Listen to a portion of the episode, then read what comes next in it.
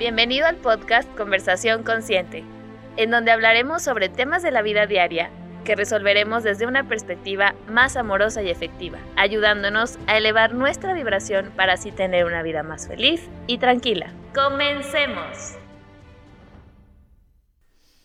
Hola, hola, bienvenidos nuevamente a otro episodio de Conversación Consciente, un lunes más.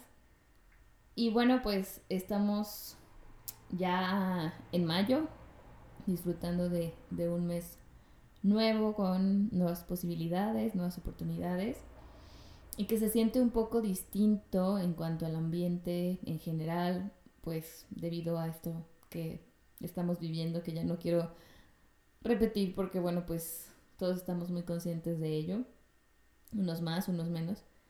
Sin embargo, precisamente por eso quise grabar este podcast, porque es necesario entender para qué es el dolor y por qué lo experimentamos en diferentes eh, niveles, ¿no? El dolor físico, por ejemplo, nos enseñó mucho desde pequeños que hay una consecuencia de ciertos actos, sobre todo eh, a nivel como de, de elementos, ¿no? Por ejemplo, si yo de chiquita metía mi dedo en, en el fuego de la, de la estufa, pues yo no sabía que eso me quemaba. Y por ser una niña, pues mi mamá me decía, no toques ahí porque te vas a quemar. Sin embargo, como sabemos que nuestro cerebro no entiende el no, sino es como si me hubiera dicho, toca el fuego, ¿no?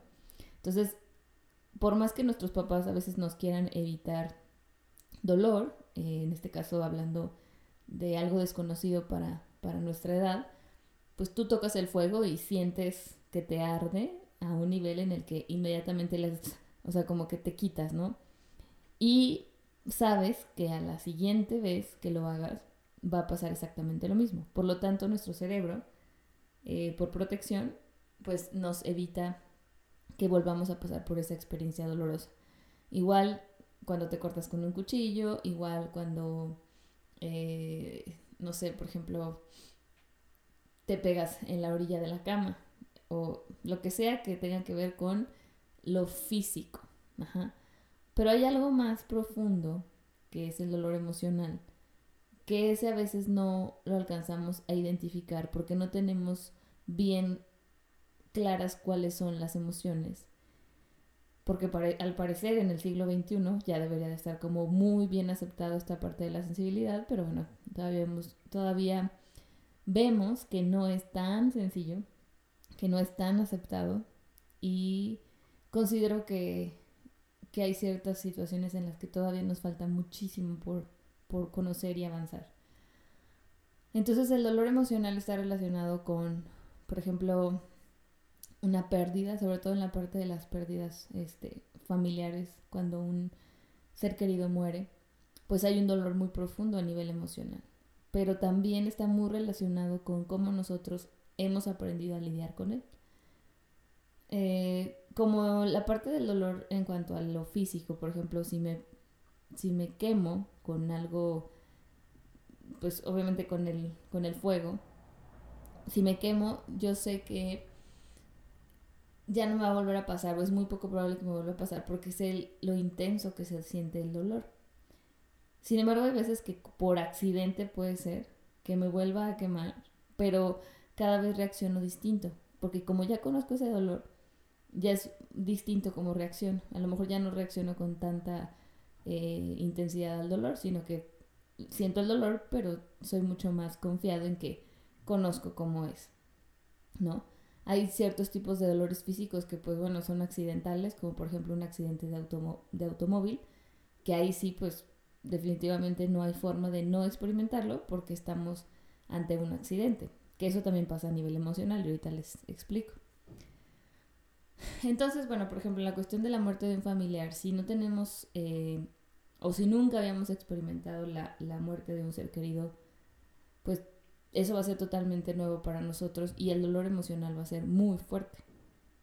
Por lo tanto, eso va a hacer que entremos en una, ¿cómo les puedo decir? Como en una como en un hoyo profundo que, eh, en el que a veces no vemos como esta salida.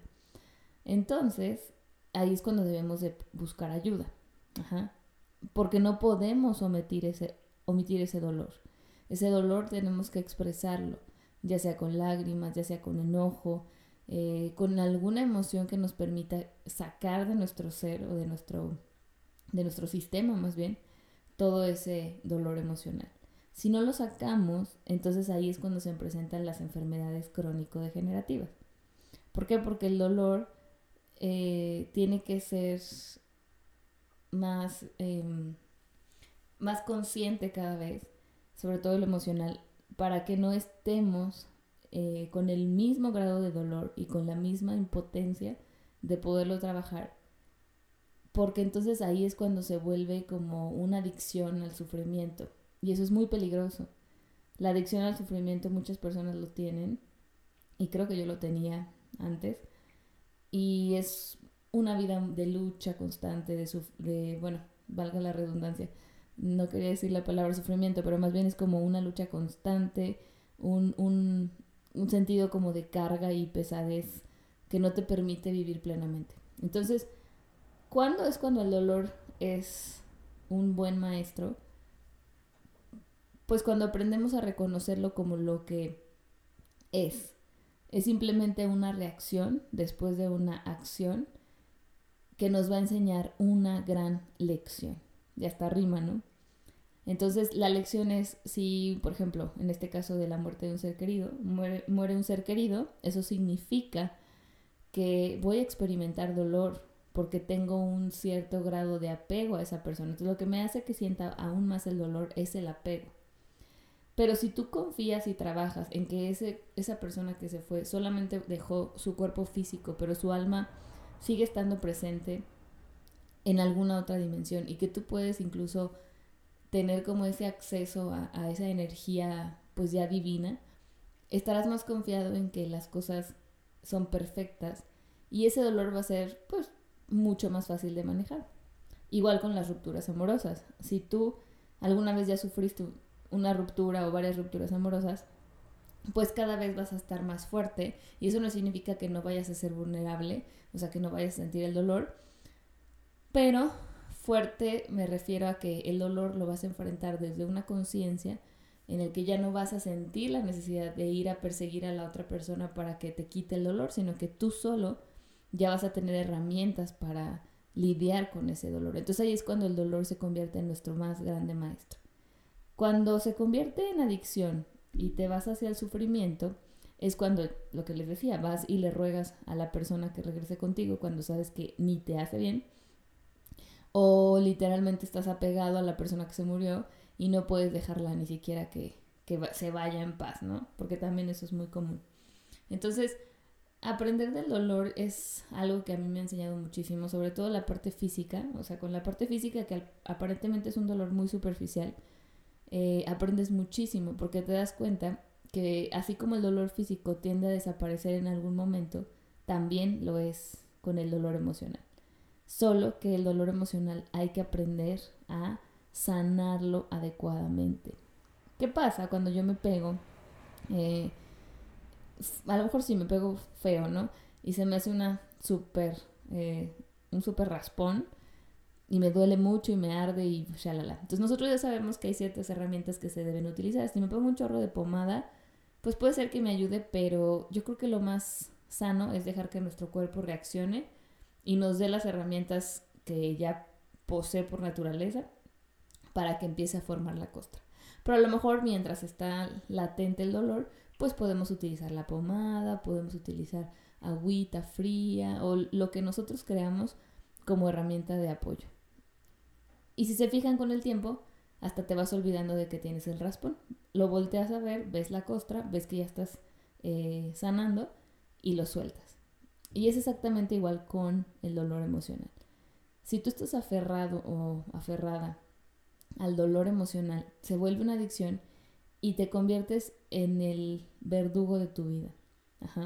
En el peor juez, en, un sufrimiento eh, pues que ya no se puede tolerar. O sea, llega un punto en el que te enfermas tanto que incluso las personas pueden llegar a morir con esos dolores emocionales. Entonces, ¿cómo podemos ayudarnos? Pues la mejor forma para mi gusto es acudiendo a terapia, aprendiendo a, trabajar las emociones, que creo que para mí ha sido una bendición. Y, y que así como el dolor físico, el dolor emocional también sana, pero sana utilizando las herramientas, así como utilizas el agüita, la pomadita, eh, no sé, lo que sea que utilices, los curitas.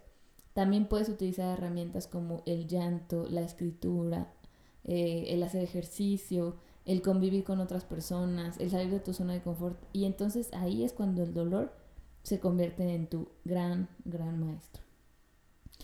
Entonces, pues bueno, este, me gustaría que si tienen alguna duda, me escriban directamente. Ya saben que mi página de Instagram está como conversación consciente. Eh, me daría mucho gusto saber cómo ustedes han lidiado con el dolor, sobre todo el emocional, qué herramientas han utilizado, si nos pueden compartir algunas, eh, así como yo les compartí. Creo que la terapia para mí ha sido lo mejor, el llorar, el ser vulnerable, el llorar ante una persona, el a lo mejor frustrarme y, y sacarlo a lo mejor gritando o pataleando, pero sin lastimar a terceros, que tampoco creo que sea lo correcto. Y pues que tú nos compartas estas herramientas creo que nos ayuda a crecer a todos. Entonces, pues bueno, te aconsejo que te mantengas en estado de aceptación. Yo a veces la verdad estoy muy enojada con esta situación porque creo que, que no es justo, o sea, no es justo ya esto ya está llegando a un punto muy, muy fuera de, de serie, o sea, ya es una película muy terrorífica. Sin embargo, bueno, pues mantenernos en aceptación creo que es una herramienta muy útil, aunque está bien aceptar que nos da coraje o que unas personas están tristes, hay personas que ni siquiera se dan cuenta que está pasando, como que lo, como que lo bloquean y sienten que no pasa nada. Pero bueno, los que estamos muy conscientes y muy despiertos, que sé que muchos de los que escuchan lo están, eh, sí sentimos como este enojo. Entonces está bien estar enojados, la verdad es que esta situación no es para menos, sin embargo, bueno, pues estas herramientas nos pueden servir, ¿no? La aceptación, la terapia, la meditación, la yoga y todas las herramientas que puedan usar para mantenerse en aceptación. Porque yo no creo que nos vayamos a mantener en gratitud todo el tiempo. O sea, sí, sí, sí, estar en gratitud, pero puede ser que bajemos un poco aceptación y luego subamos a gratitud y así. La verdad es que la gratitud también ha sido una herramienta buena para mí, pero no todo el tiempo he estado en ese nivel de vibración y lo acepto con amor porque, bueno, pues eh, somos humanos y es normal sentir también enojo o tristeza. Entonces, pues bueno, espero que tengan un excelente lunes y nos seguimos escuchando la próxima semana. Bye. Acabas de escuchar el podcast Conversación Consciente. Síguenos en nuestra página de Instagram, arroba conversación consciente, y continúa en este proceso de aumento de conciencia. Nos escuchamos la próxima semana.